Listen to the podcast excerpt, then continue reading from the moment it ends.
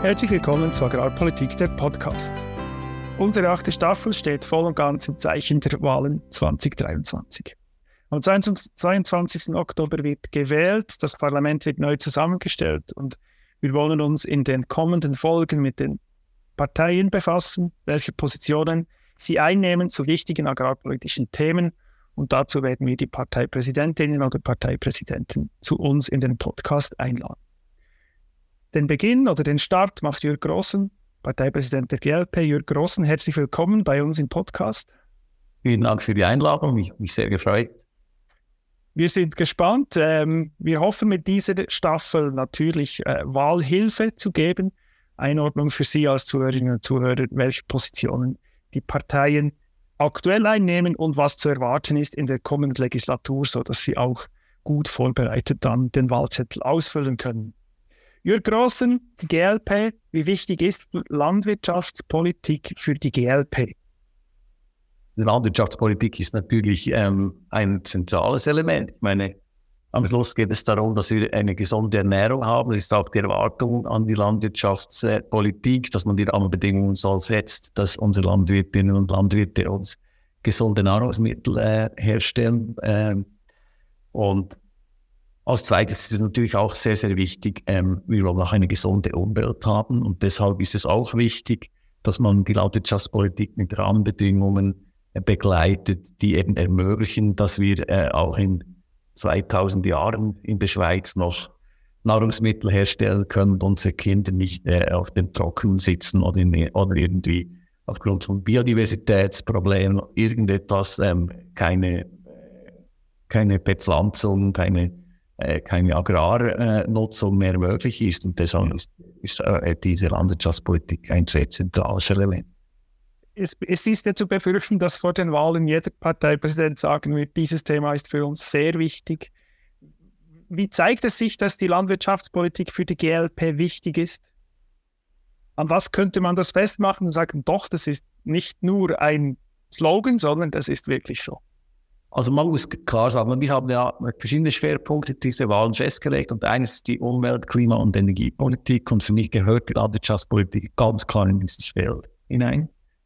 Äh, und dann haben wir natürlich auch noch die, äh, die Europapolitik. Auch dort ist es so, dass die Europapolitik stark auch mit der Lebensmittelversorgung zu tun hat. Also mhm.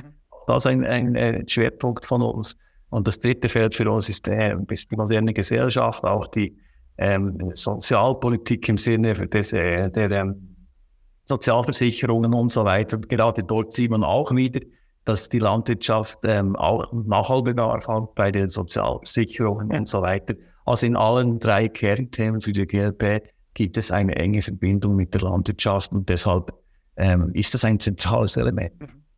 Sehr gut. Wenn wir jetzt eben, du hast, du hast schon angetönt, was, was für euch wichtig ist, es ist im Blick nach vorne wichtig.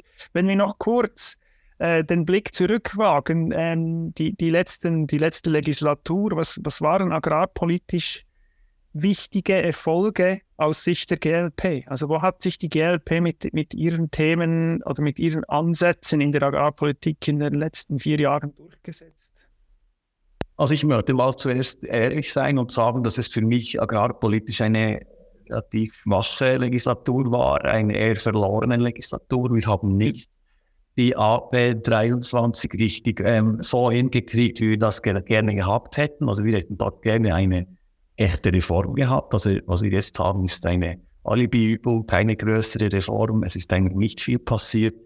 In dem Sinne bedauern wir das sehr. Es wurde alles auf Zukunft verschoben, was wirklich Veränderung bringen würde. Und ich glaube, es wäre einfach sinnvoll gewesen, jetzt die Veränderungen anzugehen und nicht zu sagen, das macht dann die nächsten Generationen in den ersten Legislaturen.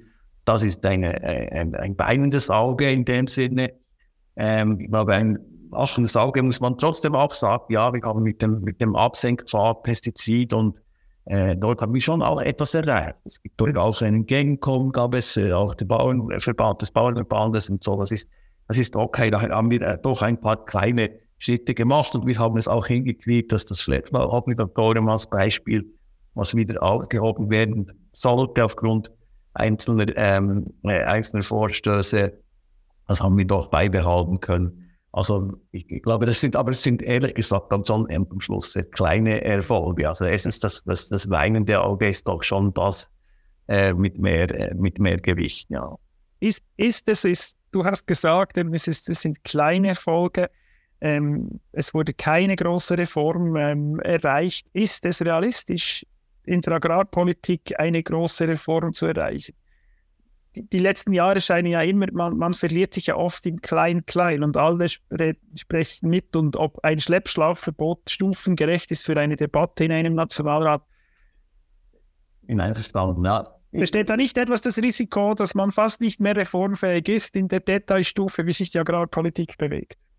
Ja, aber das gilt ja eben nicht nur für die Agrarpolitik. Wir sind ja in anderen Bereichen auch kaum reformfähig gewesen. Aber, und jetzt kommt das Aber, zum Beispiel im Energiebereich haben wir jetzt doch größere Schritte machen können und sind noch daran mit dem Mantelast. Wir haben zum Beispiel im Sozialversicherungsbereich mit der AHO, mit der BVG-Revision jetzt doch auch, äh, muss ich sagen, wenn die gelingen, dann haben wir in dieser Legislatur in diesem Bereich äh, tolle Schritte erzielt in dem Sinne möchte ich nicht einfach das Parlament grundsätzlich verurteilen und sagen, es ist nicht reformfähig. Aber was die Landwirtschaft betrifft, ist es eben auch weit doch so, dass wir im Moment nicht reformfähig sind. Und ich war auch im Parlament, als wir die APS 14, 17 diskutiert haben. Das war für mich noch eine Reform.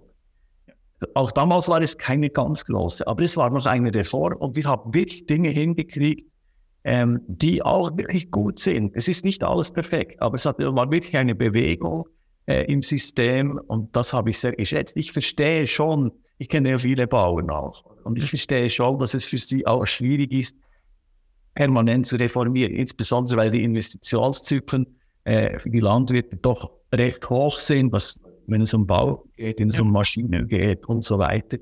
Auch Flächenbewirtschaftung, da kannst du nicht von heute auf morgen umstellen, das ist völlig klar.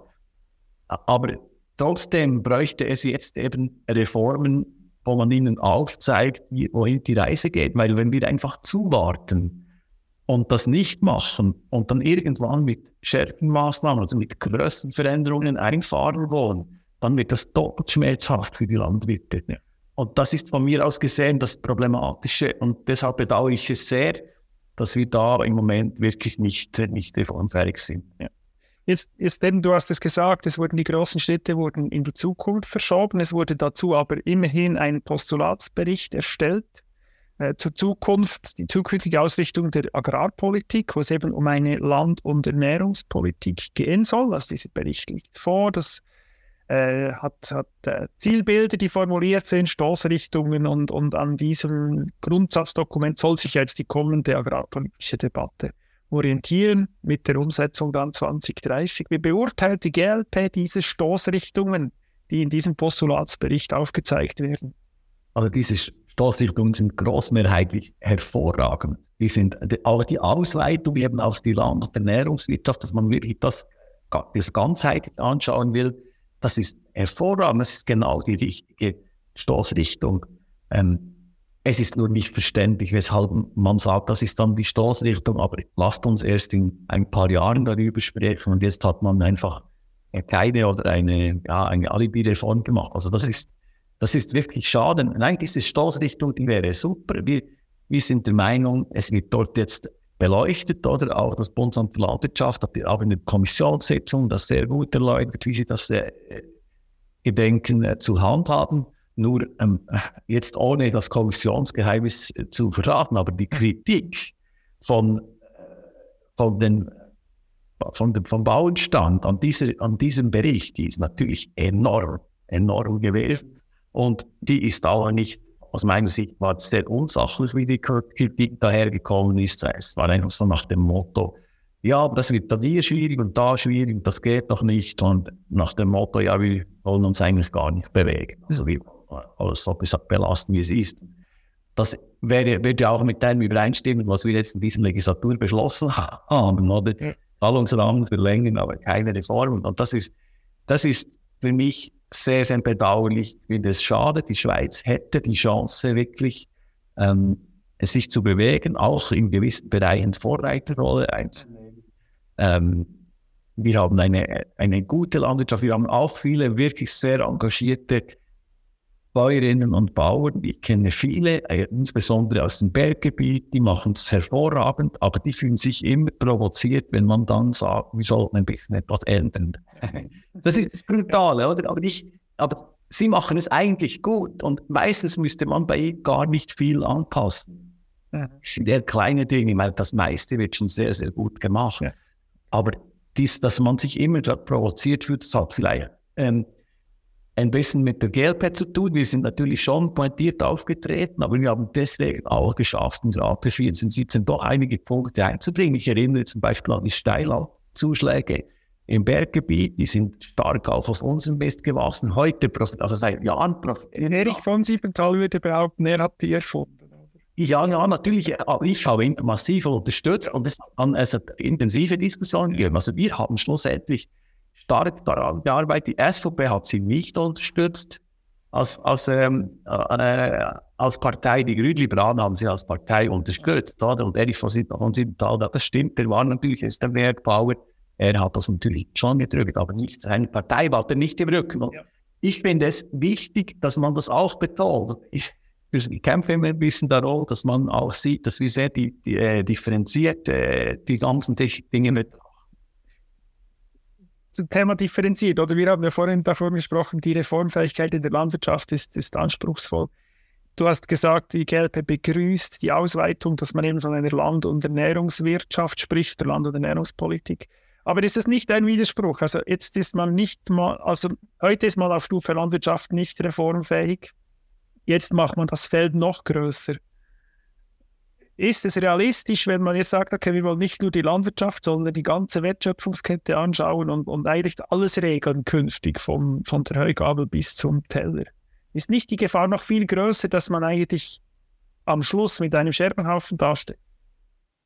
Also ich möchte nicht sagen, dass die Gefahr null ist, aber wir haben keine Option. Es ist doch völlig klar, dass wir integral denken müssen. Ich kämpfe sehr stark in der Energiepolitik genau mit demselben Thema. Wir können nicht nur sagen, wir wollen uns streiten über, über die Energieproduktion, sondern wir müssen uns auch darüber streiten, wie speichern wir die Energie, wie, wie verbrauchen wir sie, wie effizient sind wir und so weiter. Es gibt ein, immer ein ganzheitliches System und das ist bei der äh, Land- und Ernährungswirtschaft genau gleich. Oder? Es ist dort zentral, wie weit ein, äh, ein äh, Lebensmittel verarbeitet werden muss, es transportiert werden muss, ähm, umgewandelt werden muss, was auch immer verarbeitet also das sind wirklich wichtige, das sind wichtige Elemente und deshalb denke ich, muss man das ganzheitlich anschauen und auch wohin, dass die Wertschöpfung, also wo die Wertschöpfung gemacht wird und wo wie viel verdient wird im ja. System. Das ist mir ein Anliegen, dass wir auch schauen, dass wenn man gute Produkte herstellt oder Lebensmittel herstellt, ich sage jetzt mal produziert in der Landwirtschaft, dann soll das auch angemessen vergütet werden. Genauso wie wenn ich ein Lebensmittel veredle oder das natürlich hochwertig produziere, ist das auch klar, dass es äh, seine Wertschöpfung verdient hat und auch bezahlt werden soll. Aber da haben wir viel Aufholbedarf. Und ich bin überzeugt, dass es kein einfacher Weg ist, aber es ist ein schlichtweg notwendiger Weg. Und im besten Fall, und auf das hoffe ich, im besten Fall werden wir uns auch viel, viel, viel mehr finden, weil wir sehen, aha, diese, diese, diese Zusammenhänge sind so und so, also müssen wir am richtigen Ort äh, ansetzen und dann auch das entsprechende Resultat zu zielen. Kann auch schon etwas darüber gesagt werden, in welchen Bereichen ganz speziell die GLP in, de, in der Diskussion jetzt dann um die AP 2030 den Fokus setzen wird. Also Punkte oder, oder Themenbereiche, die für die GLP besonders wichtig sind. Wo, wo, man wird ja vermutlich eine, eine Abwägung machen müssen, wieder, es wird da Kompromisse brauchen und wo, wo sagt die GLP, das ist uns ganz wichtig, hier, hier müssen wir zwingend große Schritte machen. Also ich denke, wir müssen uns damit auseinandersetzen, wie viel äh, pflanzliche Ernährung wir machen können. Was, wo ist da die Grenze? Wir haben ja im Moment eine sehr tierisch, also tierlastige äh, äh, Produktion. Ähm, wobei man dann auch sehr viel Futtermittelimporte hat. Ähm, aber wir können auch nicht einfach komplett auf pflanzliche Ernährung umstellen in der Schweiz. Das wäre auch nicht. Ich bin übrigens Vegetarier und, und bin sehr stark für pflanzliche Ernährung. Aber trotzdem bin ich der Meinung, es gibt halt Gebiete und Bereiche, da ist nichts anderes als eine tierische Produktion möglich. Und wir brauchen auch die Nährstoffe, äh, die über die tierischen Kreisläufe in die Landwirtschaft kommen, wir brauchen die. Es ist nicht so, dass wir da äh, irgendwie alle, alle Düngemittel und so synthetisch herstellen können. Das ist auch nicht umweltfreundlich, überhaupt nicht. Ich bin überzeugt, wir brauchen auch eine, eine wirklich bodenverbundene Landwirtschaft und auch eine, einen Anteil an tierischer Landwirtschaft. Ich glaube auch, dass die Gesundheit der Menschen sicher, äh, es ist, im Moment ist der Fleischkonsum zu hoch in der Schweiz, aber ich bin überzeugt, dass er, ähm, dass, dass es gut ist, wenn man ein Anteil Fleisch hat. Das ist sicherlich überhaupt nicht schädlich. Es müsste einfach in der Menge ein bisschen äh, vernünftiger sein. Aber ich glaube, das sind so die Schwerpunkte, dass wir wirklich auch diese, diese pflanzliche Ernährung ins Zentrum stellen, ohne, ich sage das bewusst, ohne jetzt da dogmatisch zu sein oder auch ideologisch zu werden, mhm. zu sagen, es braucht jetzt nur noch das. Da bin ich überzeugt, dass das nicht ähm, der Fall sein wird. Auch mit einer Offenheit, dass wir jetzt auch noch sagen, im Bereich ähm, E-Technologie mit der ganzen CRISPR-Cas-Methode, wo wir sagen, das ist etwas, was man machen sollte, weil ob man jetzt äh, ein, äh, ein, eine Pflanze über Mutagenese äh, äh, mit sehr, sehr viel Aufwand äh, so hinkriegt oder über, über CRISPR-Cas, und das Resultat ist genau das Gleiche. Da ist das dann eine Abkürzung, wenn man diese Methode nutzen kann. Das ist das eine. Und das andere ist auch noch, der Bereich des, der synthetischen Fleischproduktion, welche ich sehr spannend finde. Ich finde, dort sollte man auch investieren. Ich bin nicht überzeugt, dass das dann von den Nährstoffen her und von allem her für die Gesundheit genau das Gleiche sein wird. Aber eine Offenheit diesen Technologien gegenüber habe ich durchaus. Ist, ist, das, äh, ist das die Meinung von Jürg Grossen oder von GLP betreffend äh, CRISPR-Cas neue Züchtungsmethoden? Das ist die, die offizielle Position. Wir haben auch schon eine Delegiertenversammlung gehabt dazu und das entspricht so offiziell. Das ist nicht meine, also ist meine Meinung auch natürlich, aber es ist der nicht ausschließlich mein. Wenn, wenn der Fokus eben auch auf dem Thema pflanzliche Ernährung ist, dann drängt sich ja die Frage auf, Frau Herren hat eine Initiative lanciert, die eine Versorgungssicherheit von 70 Prozent fordert und eben eine starke Förderung der pflanzlichen Nahrungsproduktion in der Schweiz. Hat die GLP sich hierzu schon Gedanken gemacht und sich schon positioniert? Also man muss ehrlich sagen, das kann ich hiermit so sagen, Frau Herrn ist ein Sorgenkind für die GLP. Frau Herrn hat Gutes im Sinn, sie meint es wirklich gut. Sie will auch Gutes bewirken, aber sie macht es immer auf eine Art und Weise, mit der man sicher nicht ins Ziel kommt. Das haben wir bei der Klasseninitiative gesehen. Sie hat jetzt hier eine sehr clever, das muss man sagen, eine sehr clever formulierte Initiative auf dem Tisch. Aber ich glaube auch, hier wird es so sein, dass am Schluss wir mit dem Ganzen eher Schwierigkeiten erhalten, als dass wir wirklich Probleme lösen. Auch wenn sie es wirklich gut meint, betonen, weil die Reihen werden sich wieder schließen gegen diese Initiative und man wird Dinge hineininterpretieren, die eigentlich nicht zulässig sind. Aber so wird es wahrscheinlich kommen ähm, von der Gegnerschaft, oder? Und dann stehen wir wieder mit abgesägten Host da. Eigentlich es ist gut im Sinn, wir können fast nicht Nein sagen, weil es eigentlich ja gut gemeint ist. Mhm. Aber, die, aber irgendwie ist es, ähm, also wir haben, die, die haben noch keine Parteiposition, nur zum Sagen, ja. ja. auch noch nicht vor, definitiv. Aber ähm, ich befürchte ein wenig, dass es wieder ein Dilemma gibt für uns. Oder? Das bedauere ich eigentlich. Ich würde gerne äh, lieber äh, Reformen machen auf Gesetzesebene statt irgendwelche Initiativen. Am Schluss hat man einen Initiativtext in der Bundesverfassung und hat überhaupt noch nichts erreicht, weil na, im Nachgelang dann trotzdem alles noch im Gesetz äh, verankert werden muss. Also in dem Sinne, ja, ich, ich habe ein sehr zwiespältiges Verhältnis zu dieser Agrarinitiative und eine offizielle Position gibt es noch. Gibt es noch. Es gibt äh, ja eine andere Initiative, die auch die Landwirtschaft sehr ähm, stark äh, betrifft und die auch im Parlament ja noch in, Gegen in der Gegenvorschlagsdebatte ist, ist die Biodiversitätsinitiative. Wie ist dort die, die, die Haltung der GLP zur Initiative bzw. Zum, zum Gegenvorschlag? Also wir unterstützen insbesondere den Gegenvorschlag, weil wir den Eindruck haben, der wäre wirklich gut. Der wurde auch vom Nationalrat gut ausgearbeitet. Leider ist er jetzt in der Ständeräten-Kommission, wie ich gesehen habe, glaube ich, runtergefallen. Ähm, äh, ist im Moment unklar, wie es da genau weitergeht. Ich weiß nicht genau, wie den Stand jetzt dieses Geschäftes, aber Fakt ist, die Initiative hat dort ein gutes Anliegen. Und mit dem Gegenvorschlag hätten wir eben wirklich eine große Chance, ähm, äh, etwas, was Biodiversitätsflächen insbesondere betrifft, zusammenhängende Flächen und so, die wirklich einen Nutzen bringen, dass wir dort vorwärts machen würden. Und dass der Nationalrätliche äh, Kommission das jetzt abgelehnt hat, ähm, das bedauere ich außerordentlich. Ich hoffe, die kommen noch zur Vernunft und, und, und äh, äh, lehnen das nicht ab, sonst sind wir dann mit der nackten Initiative wieder ähm, konfrontiert. Und das ist äh, eine... Was wäre die Haltung, wenn es zur, zur Abstimmung über die Initiative... Ja, die würden wir sicherlich annehmen, aber wieder mit diesem Gedanken, den ich vorhin schon bei der anderen Initiative gemacht habe, oder man kann dann am Schluss nur noch Ja oder Nein sagen, das ist das Problem, aber eigentlich äh, wäre anderes nötig, oder man hätte besser äh, diesen Gegenvorschlag jetzt äh, wirklich gut ausdiskutiert und ins Trocken gebracht. Der würde dann auch eben etwas bewirken. Ja. Und, und die Initiative, das ist immer etwas, was noch sehr lange dann Teile Wirkung entfaltet. Du hast zu Beginn gesagt, dass ähm, Landwirtschaft wichtig ist für die GLP, dass das eben auch im, im, im Zusammenspiel mit Europa ein Thema ist. Das bringt uns eigentlich auch noch zu der Frage, die vermutlich in den nächsten vier Jahren etwas mehr wieder Bedeutung bekommen könnte. Das ist das ganze Thema Freihandelsabkommen. Es gibt ja Mercosur, äh, das schon lange da irgendwo rumwabert äh, und schon oft angekündigt wurde, jetzt wird dann gleich abgeschlossen, aber das geht ja noch eine Weile. USA, eben auch EU.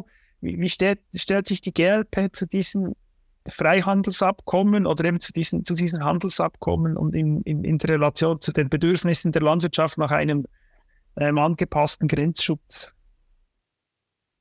Also zuerst mal, Freihandel ist ein absolut wichtiges Rezept, um die, äh, den Wohlstand auf der ganzen Welt einfach zu steigen. Das ist äh, aufgrund des Freihandels kann das gelingen. Nur ist immer so, wenn man Freihandel macht in allen Bereichen, dann muss man auch die Verlierer irgendwie mitnehmen. Also man muss eben schauen, wie können wir diejenigen, die vielleicht jetzt, wenn irgendein Gut dann oder irgendein Lebensmittel an einem anderen Ort viel effizienter und vielleicht auch gesünder und einfacher produziert werden kann, ähm, wie können wir dann diejenigen, die das vielleicht früher bei uns gemacht haben, trotzdem irgendwie mitnehmen? Wie können wir ihnen die Transformation ermöglichen in ein anderes Tätigkeitsfeld? Das darf man nie vergessen, ist absolut zentral. Aber die klare Grundhaltung bei uns ist die, wir sind immer für Freihandelsabkommen, immer.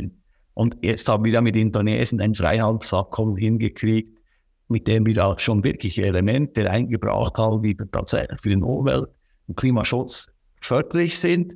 Und das ist aber nur knapp an, äh, angenommen worden, was ich äh, sehr, sehr mit der Stauung zur Kenntnis genommen habe, weil es wirklich ein Fortschritt war.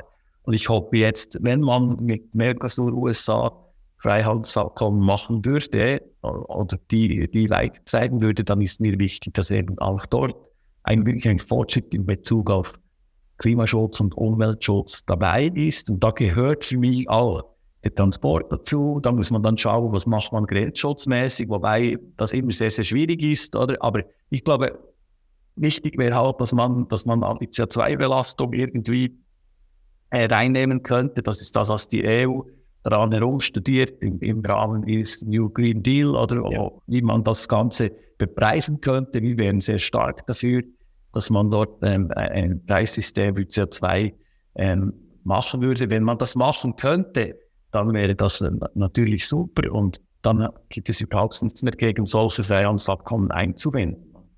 Aber es ist klar, und das ist mir jetzt wirklich wichtig, wir müssen dort auch Lösungen finden mit den Landwirten, mit den Landwirtinnen zusammen.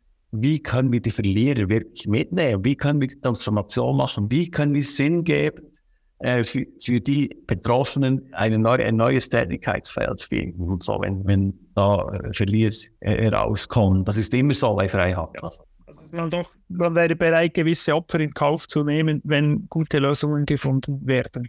Ja, eben nicht Opfer in dem Sinne, wir wollen niemanden opfern, sondern wir wollen allen auch ermöglichen, dass sie eine Transformation machen können und dass sie auch bereit, über Zeiträume zu sprechen, die dann verkraftbar sind und so weiter, das sind eben auch wichtige Elemente, dass man nicht äh, ganze äh, Branchen oder ja, ganze Teile von, von, von, vom Sektor oder so vom Landwirtschaftssektor dann schockt mit irgendwelchen Schnellschüssen. Das darf eben nicht passieren. Also es muss wirklich, das muss wohl überlegt und in angemessenen Schritten passieren.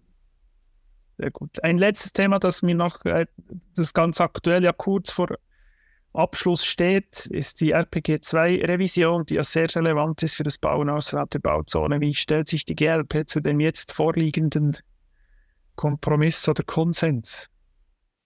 Ja, wir sind sehr zufrieden mit dem, was jetzt äh, vom Nationalrat gekommen ist. Also wir haben dort, äh, so wie ich es im Kopf habe, im Sommer die meisten Abstimmungen in Details gewonnen. Also wir haben den Eindruck, es ist, wird möglich sein, es wird nicht mehr ähm, zu, also versiegelt oder zugebaut, aber es wird möglich sein, gewisse ähm, Kompensationsmaßnahmen, Ausgleichssysteme zu machen. Äh, wenn man, ich nehme jetzt ein Beispiel aus meiner Region, hat es viele so Speicher oder so äh, Schöpfli, sagen wir der bei uns, oder, wo die werden eigentlich nicht mehr gebraucht, aber die stehen einfach noch da und verlottert. Da hat man einfach zwei Möglichkeiten, man kann sie irgendwie erhalten, aber da muss man investieren und eigentlich bringt es ja nicht viel, da kann man sie aber auch zum Teil abreißen mhm. und dann diese Fläche, die man in dem Sinne äh, entsiegelt, kann man dann an einem anderen Ort wieder, wo es vielleicht schon alles erschlossen ist und so kann man das wieder dazu nehmen. Gerade bei uns im Berner Oberland, ich habe dort ein spezielles Verhältnis in der Landwirtschaftspolitik auch zu meiner Partei, weil meine Partei sehr äh, restriktiv ist, aber ich sage immer, bei uns im Berner Oberland, wir haben so viele kleine Gebäude, landwirtschaftliche Gebäude, auch mit Wohnnutzung oft. Und diese, diese Gebäude sind so niedrig gebaut, da kann man nicht mal aufrecht stehen. Und man sollte dort eine zeitgemäße Wohnnutzung etablieren können. Man darf aber nur wenig ausbauen. Und da sehe ich eine Möglichkeit, mit dem RPG 2 solche Kompensationsgeschichten machen zu können. Ich bin sehr zuversichtlich, auch wenn Bundesrat Rösti gerne weitergegangen wäre, aber ich bin überzeugt, dass wir hier ähm, schon ein gutes Mittel in der Hand haben, um auch Gebiete wie das unsere jetzt äh, angemessen äh, zu, weiterentwickeln zu können, ist Ausmaß. Sehr gut. Vielen Dank. Wenn ich auf die Uhr schaue, sind wir schon äh, hart am Limit. Ähm, aber vielen Dank für, für diese Übersicht, Jürg Grossen. Ähm, zu den Positionen der GLP, was zu erwarten ist, wir haben gehört, für die GLP ist die Landwirtschaft ein wichtiges Thema. Sie wird in drei der, der Wahlkampfziele der GLP direkt ist sie betroffen und wird entsprechend auch Bedeutung haben. Die GLP wünscht sich eine Reform und keine Reformchen in der ähm, Agrarpolitik, ähm, ist technologieoffen und sieht Freihandel ähm, mit guten Begleitmaßnahmen als äh, Chance für die Schweiz und auch für die Schweizer Landwirtschaft. Danke. Ja. Habe ich das gut zusammengefasst? vielen Dank, vielen Dank für, ähm, für die Zeit, äh, für, die, für dieses Gespräch und ähm, ich wünsche für den anstehenden Wahlkampf äh, persönlich, äh, aber auch für die Partei natürlich äh, viel Erfolg. Am 22. Oktober wird abgerechnet. Oh. Vielen Dank für das Gespräch. Ihnen, liebe Zuhörerinnen und Zuhörer, wünsche ich auch einen schönen Tag. Ich hoffe, Sie haben uns gerne zugehört. Wenn Sie Rückmeldungen haben, info.agrarpolitik-podcast.ch ist unsere Mailadresse. Falls Sie nach den Sommerferien noch äh, Feriengeld haben, das Sie nicht wissen, wo zu investieren, können Sie das via Twint oder Kreditkarte an unseren Podcast natürlich gerne spenden. Und wenn Sie sonst Anregungen zu Podcast haben, wissen Sie, wie Sie uns erreichen. Ich wünsche Ihnen einen erfolgreichen Tag.